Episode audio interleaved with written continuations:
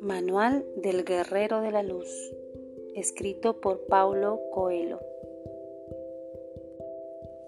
En la playa al este de la aldea existe una isla con un gigantesco templo lleno de campanas, dijo la mujer.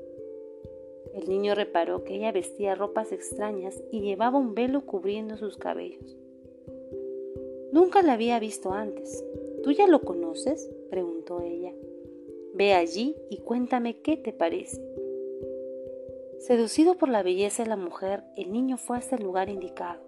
Se sentó en la arena y contempló el horizonte, pero no vio nada diferente de lo que estaba acostumbrado a ver, el cielo azul y el océano. Decepcionado caminó hasta un pueblecito de pescadores vecino y preguntó sobre una isla con un templo. Ah, esto fue hace mucho tiempo, en la época de que mis bisabuelos vivían aquí, dijo un viejo pescador. Hubo un terremoto y la isla se hundió en el mar. Sin embargo, aun cuando no podamos ver la isla, aún escuchamos las campanas de su templo cuando el mar las agita en su fondo. El niño regresó a la playa e intentó oír las campanas. Pasó la tarde entera allí, pero solo consiguió oír el ruido de las olas y los gritos de las gaviotas. Cuando la noche llegó, sus padres vinieron a buscarlo. A la mañana siguiente, él volvió a la playa. No podía creer que una bella mujer pudiese contar mentiras. Si algún día ella regresaba, él podría decirle que no había visto la isla, pero que había escuchado las campanas del templo, que el movimiento del agua hacía que sonase. Así pasaron muchos meses. La mujer no regresó y el chico la olvidó. Ahora estaba convencido de que tenía que descubrir las riquezas y tesoros del templo sumergido. Si escuchase las campanas, habría, sabría su localización y podría rescatar el tesoro allí escondido. Ya no se interesaba más por la escuela ni por su grupo de amigos. Se transformó en el objeto de burla preferido de los otros niños que acostumbraban a decir, ya no es como nosotros, prefiere quedarse mirando el mar, porque tiene miedo de perder en nuestros juegos. Y todos se reían, viendo al niño sentado en la orilla de la playa. Aun cuando no consiguiese escuchar las viejas campanas del templo, el niño iba aprendiendo cosas diferentes. Comenzó a percibir que de tanto oír el ruido de las olas, ya no se dejaba distraer por ellas. Poco tiempo después se acostumbró también a los gritos de las gaviotas, el zumbido de las abejas y al viento golpeando en las hojas de las palmeras. Seis meses después de su primera conversación con la mujer, el niño ya era capaz de no distraerse por ningún ruido, aunque seguía sin escuchar las campanas del templo sumergido. Otros pescadores venían a hablar con él y le insistían. Nosotros las oímos, decían, pero el chico no lo conseguía. Algún tiempo después, los pescadores cambiaron su actitud. Estás demasiado preocupado por el ruido de las campanas sumergidas. Olvídate de ellas y vuelve a jugar con tus amigos. Puede ser que solo los pescadores consigamos escucharlas. Después de casi un año el niño pensó, Tal vez estos hombres tengan razón. Es mejor crecer, hacerme pescador y volver todas las mañanas a esta playa. Porque he llegado a aficionarme a ella y pensó también, quizá todo esto sea una leyenda y con el terremoto las campanas se hayan roto y jamás vuelvan a tocar.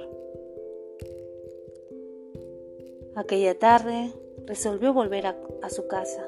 Se aproximó al océano para despedirse Contempló una vez más la naturaleza y como ya no estaba preocupado con las campanas, pudo sonreír, pudo sonreír con la belleza del canto de las gaviotas, el ruido del mar, el viento golpeando las hojas de las palmeras. Escuchó a lo lejos la voz de sus amigos jugando. Y sintióse alegre por saber que pronto regresaría a sus juegos infantiles. El niño estaba contento y en la forma en que solo un niño sabe hacerlo. Agradeció el estar vivo, estaba seguro de que no había perdido su tiempo, pues había aprendido a contemplar y a reverenciar a la naturaleza. Entonces, porque escuchaba el mar, las gaviotas, el viento en las hojas de las palmeras y las voces de sus amigos jugando, oyó también la primera campana, y después otra, y otra más, hasta que todas las campanas del templo sumergido tocaron para su alegría. Años después, siendo ya un hombre, regresó a la aldea y a la playa de su infancia. No pretendía rescatar ningún tesoro del mar. Tal vez todo aquello había sido fruto de su imaginación y jamás había escuchado las campanas sumergidas en una tarde perdida de su infancia. Aún así resolvió pasear un poco para oír el ruido del viento y el canto de las gaviotas. ¿Cuál no sería su sorpresa al ver sentada en la arena a la mujer que le había hablado en la isla con su templo? ¿Qué hace usted aquí? preguntó. Esperar por ti, respondió ella. Él se fijó en que habían transcurrido muchos años. La mujer conservaba la misma apariencia. El velo que escondía sus cabellos no parecía descolorido por el tiempo. Ella le ofreció un cuaderno azul con las hojas en blanco.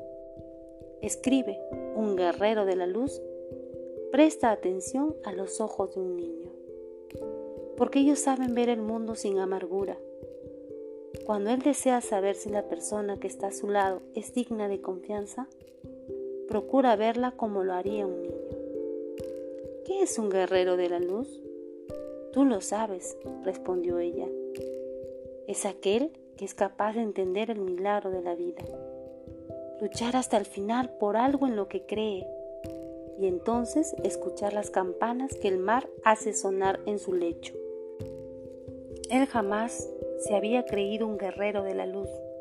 La mujer pareció adivinar su pensamiento. Todos son capaces de esto y nadie se considera un guerrero de la luz, aun cuando todos lo sean. Él miró las páginas del cuaderno. La mujer sonrió de nuevo. Escribe sobre el guerrero, le dijo.